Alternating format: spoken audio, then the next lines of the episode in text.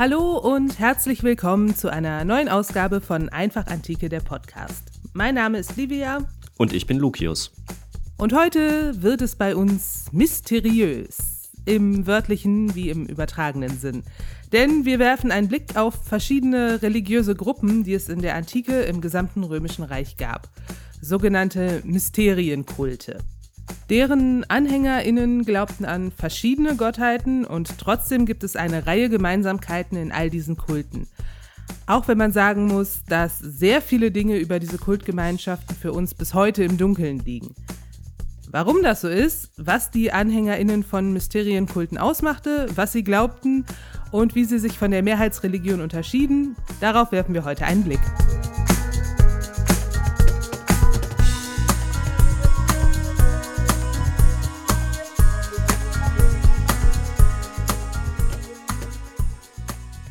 Also reden wir über Religion.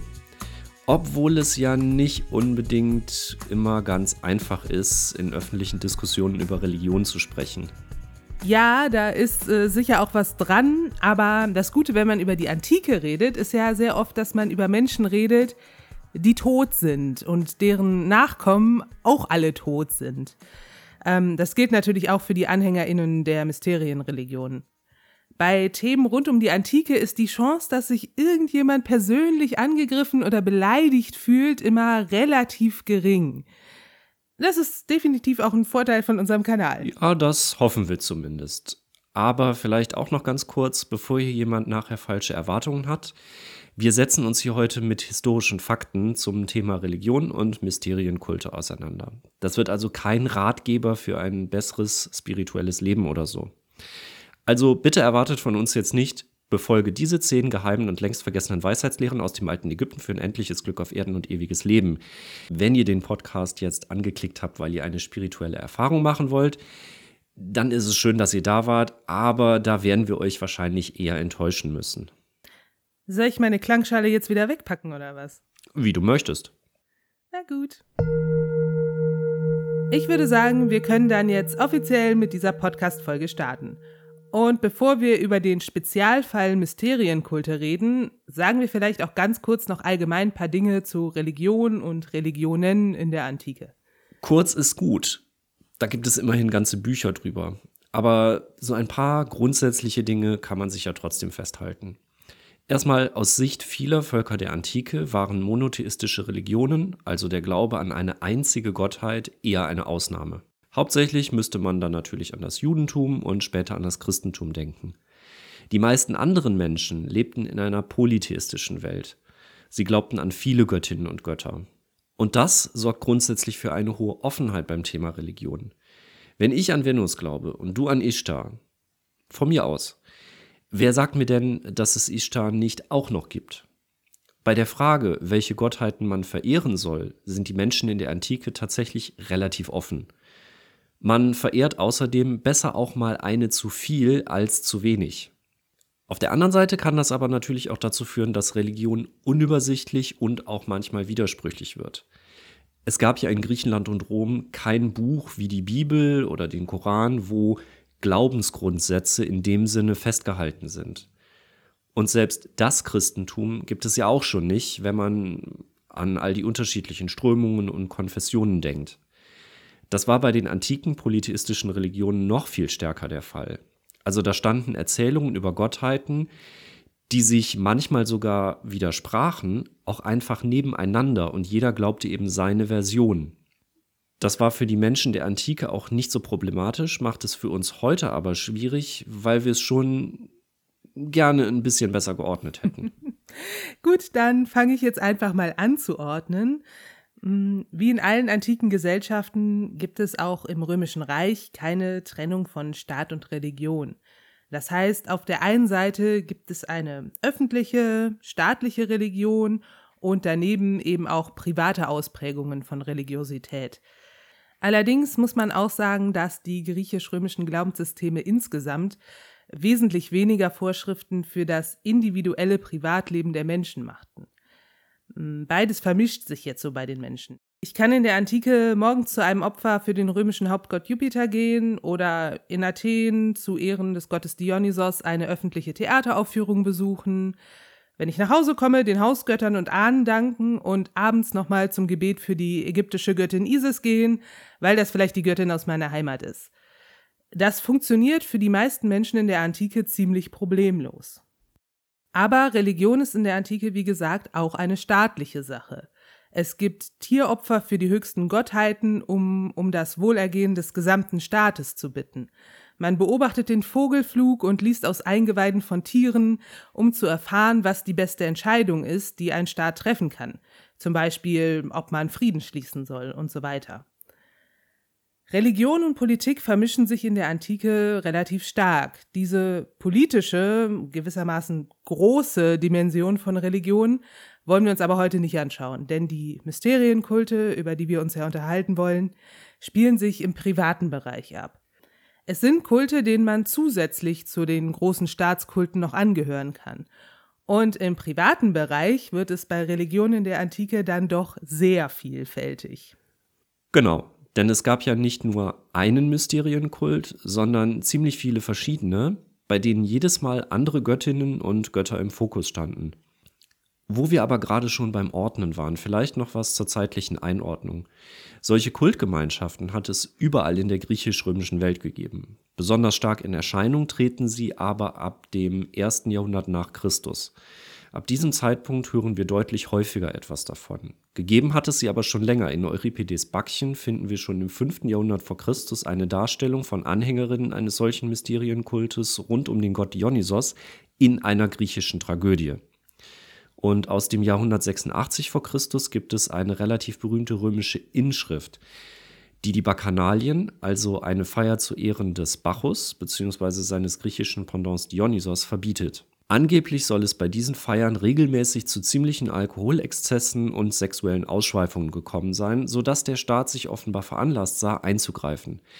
Um das an der Stelle aber nochmal zu sagen, Natürlich störte das auch einige Zeitgenossen aus moralischen Gründen, aber der Grund für das Verbot war eher sozusagen sowas wie die öffentliche Ordnung. Wie schlimm das aber jetzt alles wirklich insgesamt war, ist schwer zu sagen. Was wir sagen können, ist, dass es solche Kulte auch schon im zweiten Jahrhundert vor Christus in Rom gab. Der eine oder die andere Interessierte wird sich jetzt vielleicht auch denken, ja klar, Dionysos, das habe ich schon mal gehört, das ist dieser Weingott. Ähm, ja, richtig. Dionysos, der von allen verehrt wird, ist dieser Weingott. Aber daneben gibt es um denselben Gott eben auch noch einen speziellen Mysterienkult, bei dem die AnhängerInnen diesen Gott noch einmal auf spezielle Art und Weise verehren und andere Aspekte in den Vordergrund rücken. Nämlich den Tod und die Auferstehung des Dionysos. Also neben dem sehr heiteren, harmlosen Weingott existiert auch noch ein ernster Gott, der sterben muss, um zur Unsterblichkeit zu gelangen. Ein Gott, der den Tod kennt. Das sind dann doch tiefgründigere Töne und eben die Spannungen in antiken Religionen, von denen wir eben schon gesprochen haben. Bevor wir uns aber jetzt auf ein spezielles Beispiel stürzen, wollen wir vielleicht doch mal versuchen zu definieren, was Mysterienkulte überhaupt ausmacht. Ja, okay, also ich fange an. Also Mysterienkulte heißen so, weil es um ein Mysterium, also um ein Geheimnis geht. ähm, denn Mysterienkulte sind nicht für jede und für jeden zugänglich. Man muss in diesen Kult eingeweiht werden und darf danach nicht öffentlich, also mit Nicht-Eingeweihten, über die Geheimnisse des Glaubens sprechen. Ja, bis hierhin war das mit der Definition ziemlich leicht, aber wer jetzt mitgedacht hat, der wird vielleicht auch schon das Problem erkennen wenn man da nicht drüber reden darf, woher wissen wir dann heute eigentlich überhaupt was davon? Die Eingeweihten scheinen das auch durchaus ernst genommen zu haben. Also das war nicht so wie, ey, ich muss dir was sagen, aber erzähl's nicht weiter. Und nachher wissen es dann doch alle. Das heißt, von vielen Mysterienkulten wissen wir, dass es sie gab, weil sie auch Kultstätten hatten und die kann man zumindest zum Teil archäologisch nachweisen. In Pompeji gab es zum Beispiel einen Tempel für die ägyptische Göttin Isis. Also muss es dort auch einen Isis-Kult gegeben haben. Und bei so einem Tempel findet man natürlich auch Gegenstände, Abbildungen, Statuen und wenn man Glück hat, auch mal eine Inschrift. Und dann gibt es vereinzelt doch auch schriftliche Quellen, die den Kulten kritisch gegenüberstanden, wo wir uns also ziemlich sicher sein können, dass sie nicht von den Eingeweihten selbst stammten. Aber dann auch detaillierte Beschreibungen, zum Beispiel von Festen, die öffentlich waren, zu denen also jede und jeder hinkommen konnte. Und da wissen wir dann manchmal nicht so recht, wie die Verfasser den Kulten gegenüberstanden. Und dann hat man hin und wieder so Glücksfälle, wo klar ist, dass der Autor sich auskannte. Für den Isis-Kult ist das zum Beispiel ein gewisser Apuleius, der einen Roman geschrieben hat, in dem der Isis-Kult auch vorkommt. Am Ende des Romans wird der Hauptcharakter in die Isis-Mysterien eingeweiht. Und Apuleius beschreibt, was bei dieser Weihe passiert. Wenn er selbst nicht in diesen Kult eingeweiht war, dann kann er das nicht wissen. Wenn er selbst aber eingeweiht war, dann darf er ja eigentlich nicht darüber reden und auch nicht schreiben. Also beschreibt er es sehr verklausuliert und gleichzeitig so, dass es für Uneingeweihte nichtssagend, für Eingeweihte aber sehr vielsagend ist. Und das ist schon eine hohe Kunst und etwas, wo man heute SpezialistInnen braucht, um diesen Abschnitt überhaupt zu verstehen. Also inhaltlich zu verstehen. Übersetzen kann man den relativ leicht. Sowas ist natürlich die absolute Ausnahme. Und es sorgt dafür, dass wir über die Teile der Mysterienreligionen, für die man eingeweiht sein musste, leider sehr wenig wissen. Ich denke mal, auf Apuleius kommen wir gleich nochmal zurück, oder? Aber natürlich. Dann halten wir bis hierhin erstmal fest, das wichtigste Charakteristikum von Mysterienkulten ist die Weihe. Also man muss eingeweiht werden und danach gilt für zentrale Glaubensgrundsätze eine Verschwiegenheit. Also man darf uneingeweiht nichts von diesen geheimen Glaubensinhalten erzählen. Ja, also genau deshalb heißen die ja auch Mysterienkulte. Genau, aber es gibt auch noch ein paar andere Gemeinsamkeiten in diesen Kulten. Es sind nämlich Kulte, in denen es auch stark um das Individuum geht. Das ist in der öffentlichen, staatlichen Religion natürlich nicht so der Fall. Da geht es um den Staat und nicht so sehr um die einzelnen Personen. Aber auch private, genuin römische Kulte sind selten etwas, was dich als Mensch in den Fokus rückt. Also mit den Laren und den Mahnen gibt es in Rom so eine Art Ahnenkult. Und in diesen Ahnenkulten spielen die Ahnen eine herausgehobene Rolle, die am meisten für den Staat geleistet haben. Da geht es also nicht so sehr um Persönlichkeit. Und das ist in den Mysterienkulten jetzt auch anders. Genau. Sie rücken stärker die Einzelpersonen in den Vordergrund. Es geht nicht mehr um den Staat, um Politik und die Gesamtgesellschaft. Nochmal zur Erinnerung, das heißt nicht, dass die Anhängerinnen von Mysterienkulten das abgelehnt hätten. Die sind trotzdem noch zu den Opferfeiern des kapitolinischen Jupiter gegangen. Das war gar kein Problem. Aber man fand in diesen Mysterienkulten eben darüber hinaus eine Gemeinschaft, in der es in erster Linie zählte, ob ich persönlich ein gutes Leben im Sinne der verehrten Gottheit führe. Es ging stärker um Werte wie Demut, Schutz oder Hilfsbereitschaft als um politische Verdienste.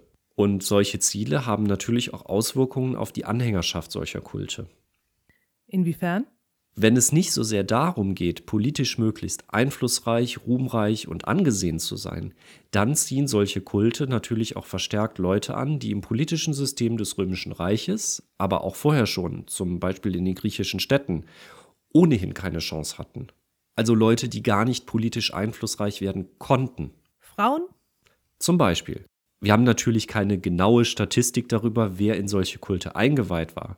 Aber ein grobes Bild haben wir schon und wir wissen, in der Anhängerschaft solcher Kulte gab es viele Frauen, übrigens durch alle Gesellschaftsschichten hindurch. Aber auch für Unfreie, also für Sklavinnen und Sklaven, waren solche Kulte natürlich attraktiv. Sie konnten nie richtig Teil der Gesellschaft sein, aber sie konnten Teil dieser Kultgemeinschaft sein. Und auch bei freien Männern kann man davon ausgehen, dass solche Kulte eher Männer anzogen, die politisch nicht so erfolgreich waren. Aber auch das ist natürlich nicht absolut. Also wir wissen zum Beispiel vom römischen Feldherrn und Politiker Sulla, dass er in die Isis-Mythen eingeweiht war. Und über den kann man jetzt nicht sagen, er wäre politisch nicht einflussreich gewesen. Grundsätzlich konnte jede und jeder in die meisten solcher Kulte eingeweiht werden, aber auch da gibt es Ausnahmen. In den Mithras-Kult zum Beispiel konnten nur Männer eingeweiht werden. Das unterscheidende Merkmal in den meisten Kulten war dann aber eben, bin ich eingeweiht oder nicht und nicht, bin ich frei oder versklavt oder bin ich ein Mann oder eine Frau oder bin ich arm oder reich und so weiter. In diesen Kulten werden die sozialen Hierarchien erstmal ein gutes Stück weit außer Kraft gesetzt. Aber ich würde an der Stelle mal behaupten, dass das nicht das Einzige ist, was diese Kulte attraktiv macht. Mm, denn es kommt in allen Kulten noch etwas hinzu, nämlich ein sehr starker Erlösungsgedanke. Die Gottheit kann dir persönlich die Gnade erweisen, vom Tod erlöst zu werden. Und auch das ist ja was, was in der griechisch-römischen Mehrheitsreligion so nicht vorkommt. Genau. Also auch in Griechenland und Rom glaubten die Menschen an ein Leben nach dem Tod. So ist es jetzt nicht. Aber die Aussicht darauf, die war jetzt nicht so super toll. Die Seele von Durchschnittsmenschen kehrte in die Unterwelt ein, zu den sogenannten Schatten, konnte sich nicht oder nur bruchstückhaft an ihr vorheriges Leben erinnern. Die Gegend ist dunkel, sumpfig, neblig und trostlos und man vegetiert dort bis in alle Ewigkeit so vor sich hin. Das ist jetzt nicht unbedingt eine attraktive Aussicht. Also ich würde 0 von 5 Sternen für diese Location geben. Aber das ist eben auch das große Versprechen der Mysterienreligion, dass du dem entgehen kannst. Wenn du dich dem Gott oder der Göttin eines Mysterienkultes weißt, dann kannst du ewig an der Seite dieser Gottheit leben. Du kannst den Tod überwinden und von ihm erlöst werden, und alles, was du dafür tun musst, ist Teil dieser Kultgemeinschaft zu sein. Das ist in der Tat ein ziemlich großes Versprechen. Und wenn man sich so anschaut, um welche Gottheiten sich diese Mysterienkulte gebildet haben, kann man auch sagen, ja, das sind auch Expertinnen für Tod und Auferstehung.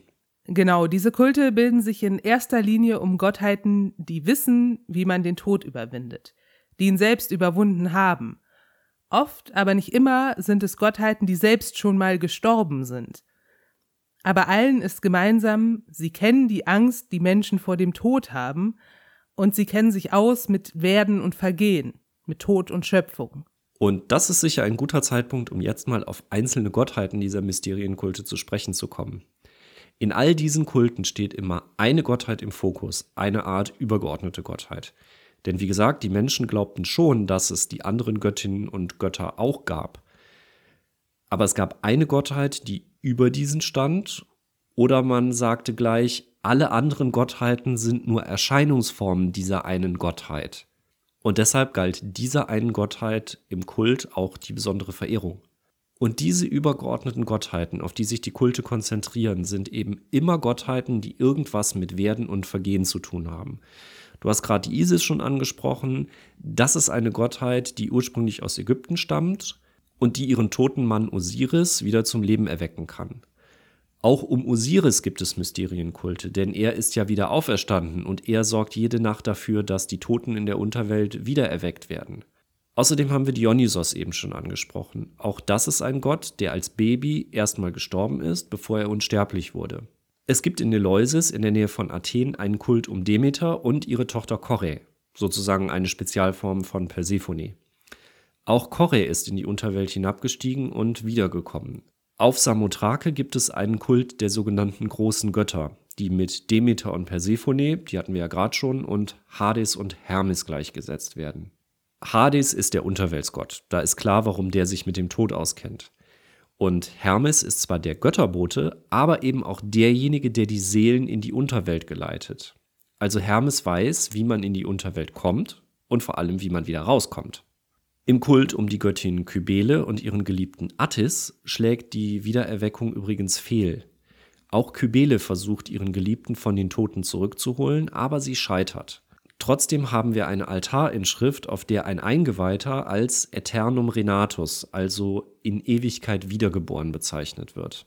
Und dann gibt es sogar Kulte um Personen aus der Mythologie, die eigentlich gar keine Götter waren, wie zum Beispiel Orpheus, der in die Unterwelt hinabgestiegen war und seine Frau von dort zurückgeholt hatte. Oder zumindest es versucht hatte. Aber das ist eine eigene Geschichte. Es geht in all diesen Kulten also um das Sterben bzw. das Nichtsterben. Genauso geht es aber auch um die Schöpfung. Alle diese Gottheiten sind auch Fruchtbarkeits- und Vegetationsgottheiten. Und gerade bei den Göttinnen fällt auf, dass es sehr oft Muttergottheiten sind. Inwiefern Mütter jetzt Expertinnen für Schöpfung sind, muss man, glaube ich, nicht erklären, das liegt nahe. Und zusätzlich haben wir es auch oft mit einer Lichtmetaphorik zu tun. Das wird zum Beispiel besonders im Mithras-Kult klar, über den wir aber ansonsten leider sehr, sehr wenig wissen. Also Mithras ist ein Sonnengott. Aber auch bei anderen Gottheiten, zum Beispiel bei Isis und Demeter, ist oft von der großen Bedeutung von Licht die Rede. Wenn die Göttinnen erscheinen, wird es hell. Sie vertreiben die Dunkelheit. Das Licht der Welt, hm?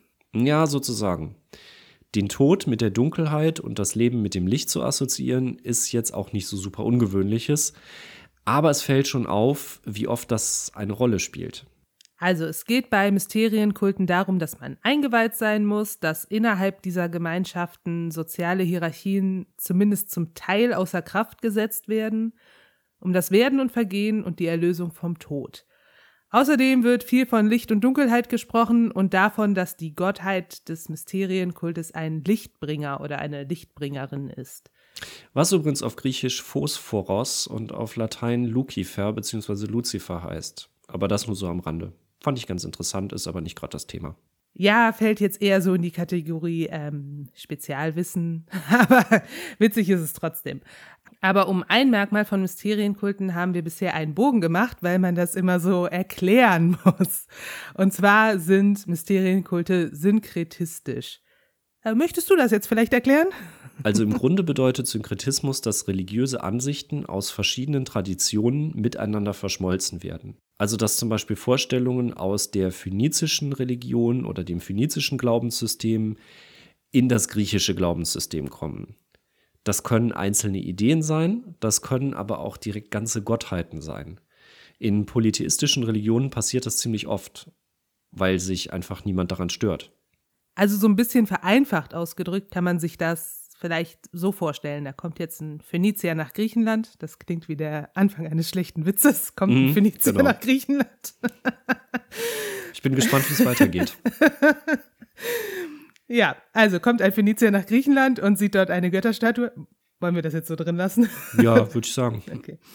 Und der fragt dann vielleicht, ey, wie nennt ihr diese Göttin? Und der Grieche würde dann vielleicht sagen, ja, das ist Aphrodite. Das ist die Göttin, die für Liebe und Sexualität steht und auch sehr stark das Weibliche verkörpert. Und dann würde der Phönizier sagen, ach ja, die Göttin kenne ich, wir nennen die Astarte. Und dann wären sich der Grieche und der Phönizier vermutlich einig, dass das völlig fein ist, dass sie zwei unterschiedliche Namen für die Gottheit haben, weil sie beide nur Menschen sind und keiner von beiden den wahren Namen der Gottheit kennen kann und deshalb einfach weiterhin jeder die Göttin nennen kann, wie er möchte. Also hier wären wir jetzt an dem Punkt, Astarte entspricht Aphrodite. Aber das stimmt nur zum Teil, denn Astarte ist auch die Königin der Götter und des Himmels. In der Hinsicht wäre sie dann eher Hera. Und Astarte ist auch eine Kriegsgöttin. In der Hinsicht wäre sie dann eher Athene. Allerdings ist Athene ja eine Göttin, die ewig Jungfrau bleibt und mit Männern nichts zu tun haben will, was für Astarte jetzt wiederum nicht gilt. Also so ganz gehen diese Gleichsetzungen nie auf. Genau. In Mysterienkulten passiert es jetzt eigentlich immer, dass die Gottheit, die im Zentrum steht, hochgradig synkretistisch ist. Wir haben eben schon mal über den Roman des Apuleius gesprochen, in dem es um den Isis-Kult geht. Isis erscheint dort dem Protagonisten und nennt ihm einen Teil der Namen, die die Menschen ihr geben. Sie ist Athene, sie ist Aphrodite, sie ist Demeter, sie ist Persephone, sie ist Hera, sie ist Hekate, sie ist Artemis, sie ist Bellona. Isis ist alle diese Göttinnen in einem. Oder andersrum, die anderen Göttinnen sind nur Erscheinungsformen von ihr. Das ist natürlich nicht schlimm. Jemand, der in den Isis-Kult eingeweiht ist, würde ja immer sagen, dass auch eine Person, die zu Aphrodite betet, eigentlich zu Isis betet. Und damit ist ja alles gut. Wer in den Kult eingeweiht ist, hat es aber wirklich verstanden. Und das ist Synkretismus, eine Gottheit, die die Eigenschaften ganz vieler Gottheiten in sich vereint. Und in Mysterienkulten passiert das in hohem Ausmaß. Die Gottheiten dort sind also quasi für alles zuständig. Der ganze Kult ist ja dann eben auf diese eine Gottheit oder oft auch ein Götterpaar fokussiert. Jetzt haben wir schon relativ viel über den Isis-Kult gesprochen. Das liegt daran, dass wir über diesen Kult noch vergleichsweise gut informiert sind. Sollen wir den einfach mal als ein Beispiel dafür nehmen, wie ein solcher Mysterienkult so aussehen konnte? Ja, können wir gern machen. Wir haben jetzt schon ein paar Mal gesagt, dass es um eine ägyptische Göttin geht und deshalb lasse ich dir jetzt auch mal den Vortritt. Vielen Dank. Also man kann direkt mal festhalten, dass die griechisch-römische Ausprägung des Isis-Kultes nur noch sehr bedingt etwas mit dem ägyptischen Ursprung zu tun hat. Also die ägyptische Isis unterscheidet sich deutlich von der griechisch-römischen Isis. Aber trotzdem fußt dieser ganze Kult natürlich auf einer ägyptischen Sage. Soweit also richtig. Es geht um Isis und ihren Mann und Bruder Osiris. Osiris ist König von Ägypten. Die beiden haben aber auch noch einen Bruder, nämlich Seth. Und der wäre auch gern König. Deshalb ermordet er Osiris hinterhältig, zerreißt die Leiche und verteilt die Einzelteile im ganzen Land. Isis trauert. Sie zieht durch ganz Ägypten und sammelt alle Leichenteile wieder ein. Sie setzt Osiris wieder zusammen und, weil sie eben auch eine Magierin ist, kann sie Osiris wieder zum Leben erwecken.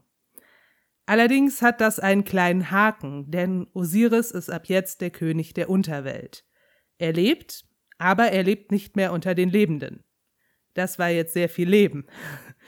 Aber darum geht es in der griechisch-römischen Version dieser Sage darum, dass Isis Menschen davor retten kann, dass der irdische Tod ein ewiger Tod ist. Wer sich ihr anvertraut, kann im Reich der Toten genauso glücklich sein wie zu Lebzeiten. Das ist so der zentrale Glaubensinhalt. Klingt gut. War der Kult deswegen so weit verbreitet? Also bestimmt auch. Wir haben gerade aber ja schon mal gehört, dass Isis ab irgendeinem Punkt einfach die Göttin für alles war. Sie war eben auch die Beschützerin der Seefahrt. Seeleute haben diesen Kult also vermutlich stark verbreitet, weil die ja überall hingefahren sind. Wir können Isis-Kulte in Köln nachweisen, in Mainz, in London und sogar in Ungarn. Ab einem bestimmten Punkt war Isis dann wirklich überall im Römischen Reich. Mit der Funktion als Beschützerin der Seefahrt hängt ja auch ein großes Fest zusammen, das einmal jährlich im Frühjahr stattfand, wenn man wieder Segel setzen konnte. Das Navigium Isidis, also etwa Segeltörn der Isis oder so. Und dieses Fest fand ja in der Öffentlichkeit statt. Darüber sind wir also dann vergleichsweise gut informiert. Wie kann ich mir dieses Fest also vorstellen? Also so ein bisschen wie eine Mischung aus Fronleichnamsprozession, Neujahr und Karneval vielleicht. Hm. Also es gibt an diesem Tag eine große Prozession von einem zentralen Punkt der Stadt aus zum Hafen. Die Menschen tragen weiße Leinengewänder, also weil das eben als typisch ägyptisch gilt, es werden Blütenblätter gestreut und Duftwässer vergossen. Die Leute tragen Fackeln und Lichter, es wird gesungen und musiziert. Es werden aber eben auch Kultgegenstände mitgeführt. Am Hafen wartet dann ein neu gebautes Schiff. Auch das ist geschmückt und es stehen Segenssprüche drauf. Es werden Opfergaben dargebracht und verschiedene Riten durchgeführt. Dann wird das Schiff mit den Opfergaben beladen, man löst die Taue und lässt das Schiff aufs Meer treiben bis man es eben nicht mehr sehen kann. Danach gehen alle zurück in die Stadt, es werden noch Leute gesegnet, allen voran natürlich der Kaiser, der Senat und die Seeleute, und dann gibt's noch eine Feier. Und an dieser Prozession durfte jeder teilnehmen. Ja, die Leute, die in den Kult eingeweiht waren, hatten natürlich eine wichtigere Position bei dem Ganzen. Aber da konnte erstmal jeder hinkommen. Also nur weil sich bei Mysterienkulten auch vieles im Verborgenen abgespielt hat, waren die nicht unsichtbar. Und wie konnte man da jetzt eingeweiht werden? Also nehmen wir mal an, ich hätte jetzt diese tolle Prozession gesehen und wäre ganz begeistert. Wo muss ich denn da meinen Mitgliedsantrag einreichen? Naja, solche Kulte haben natürlich Priester und mit denen kann man sicher mal sprechen. Man muss sich dann auf die Einweihung vorbereiten. Dazu gehört beim Isis-Kult wohl, dass man bestimmte Reinheitsvorschriften einhält. Fasten, Enthaltsamkeit, aber auch so Sachen wie, dass man Gewänder aus Leinen trägt, denn Leinen ist pflanzlich, daran klebt also gewissermaßen kein Blut. Und zumindest bei Männern auch, also bei Frauen wissen wir es einfach nicht, dass man sich enthaart. Also Anwärter auf die Aufnahme in den Isis-Kult kann man ganz gut erkennen, denn die tragen weiße Leinengewänder, haben eine Glatze und keinen Bart. Und was passiert dann bei dieser Einweihung? Das ist ja das große Geheimnis. Deswegen wissen wir da auch sehr wenig drüber. Kommen wir aber deshalb nochmal zurück auf Apuleius, der diese Einweihung ja in seinem Roman beschreibt. Wenn man das liest, klingt das wahlweise nach hochspiritueller Erfahrung oder nach Drogentrip. Also die Einweihung findet nachts statt. Er sagt, er sei in die Unterwelt hinabgestiegen, habe alle Elemente durchfahren und sei wieder zurückgekehrt. Er habe die Gottheiten der Ober- und Unterwelt gesehen, um Mitternacht habe er die Sonne hell leuchten sehen. Er musste zwölfmal die Kleidung wechseln, und als der Ritus am Morgen endet, trägt er ein buntes Gewand, eine Fackel und einen Kranz aus Palmblättern, der wie die Sonne aussieht. Und wenn man sich ein bisschen auskennt, dann klingt das sehr nach der ägyptischen Nachtfahrt der Sonne. Also die Sonne geht am Abend im Westen unter, sie geht aber am Morgen im Osten wieder auf. Wie kommt die dahin? Und was macht die Sonne eigentlich in der Nacht? In Ägypten glaubte man, dass der Sonnengott am Abend stirbt und am Morgen wieder neu geboren wird. Aber dazu muss er sich ja in der Nacht verjüngen, beziehungsweise überhaupt erstmal wieder zum Leben erweckt werden. Und das passiert eben während der Nachtfahrt der Sonne. Sie dauert zwölf Stunden und in jeder Stunde muss der Sonnengott eine andere Aufgabe bewältigen. Zentral ist aber, was um Mitternacht passiert. Und da sind wir jetzt wieder bei Osiris. Denn Osiris ist ja der Herr der Unterwelt. Um Mitternacht kommt der Sonnengott in der tiefsten Stelle der Unterwelt an, dort wo Osiris sitzt. Und dort passiert eine unerklärliche Vereinigung des Sonnengottes mit Osiris. Die Strahlen des Sonnengottes sorgen dafür, dass Osiris wiederbelebt wird. Gleichzeitig sorgt Osiris dafür, dass der Sonnengott wiederbelebt wird. Die Sonne hat daraufhin genug Kraft, um am Morgen als junger Sonnengott wieder aufzugehen. Osiris hat genug Kraft, um bis zur nächsten Nacht, wenn der Sonnengott wiederkommt, weiterzuleben. In Ägypten kommt jetzt noch dazu, dass ab einem gewissen Zeitpunkt in der Geschichte jeder Tote ein Osiris ist. Also wer stirbt, ist Osiris.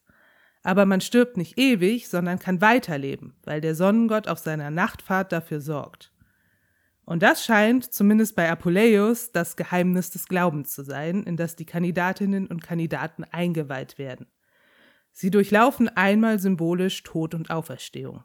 Klingt jetzt doch alles ziemlich, also theologisch ziemlich anspruchsvoll. Ja, aber so ist das ja meistens. Also eine Fronleichnamsprozession sieht von außen auch erstmal spannend und feierlich aus und man glaubt auch so eine Ahnung zu haben, was da passiert. Aber wenn du versuchst zu verstehen, was da eigentlich gefeiert wird, nämlich die Anwesenheit Jesu Christi in der Eucharistie, dann wird das auch ganz schnell ganz kompliziert. Apropos, wir haben jetzt hier so über die Kennzeichen von Mysterienreligionen gesprochen, also Erlösung vom Tod, Auferstehung, den Wert von persönlicher Überzeugung und Frömmigkeit, eine starke Lichtsymbolik. Ist das Christentum auch eine Mysterienreligion? Also ich würde sagen, nein. Denn dazu fehlt das wichtigste Merkmal, nämlich dass man nur mit Eingeweihten darüber sprechen darf. Wenn ich das so mit biblischen Texten vergleiche, dann kommt da sicher das Pfingstereignis als Beispiel in Frage. Also, Jesus ist gerade von den Toten auferstanden und erscheint an Pfingsten den Aposteln. Und Jesus sagt ja nicht, ey, Bros, da bin ich wieder, aber erzähl's keinem weiter, sondern er sagt ja ganz explizit, ich bin von den Toten auferstanden, geht hinaus in die Welt und erzählt es jedem. Das ist so ziemlich das Gegenteil von einer Mysterienreligion.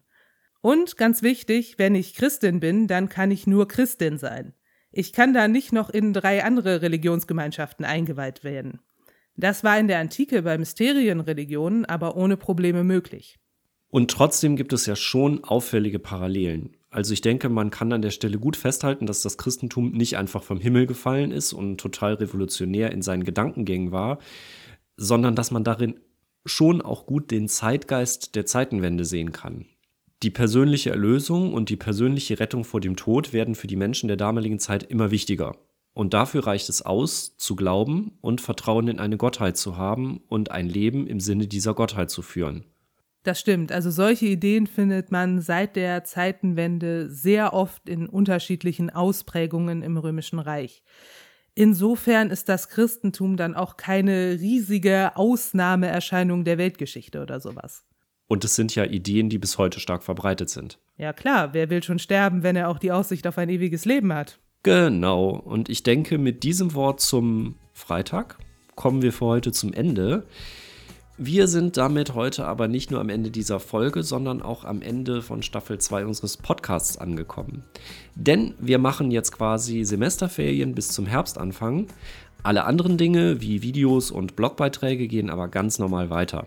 Schaut da also auch gerne mal vorbei, wenn ihr Sehnsucht nach uns habt. Und abonniert und liked gerne diesen Kanal, um keine Inhalte mehr zu verpassen. Ich bin mir sicher, wir sehen uns in der nächsten Zeit irgendwo wieder. Bis dahin. Macht's gut!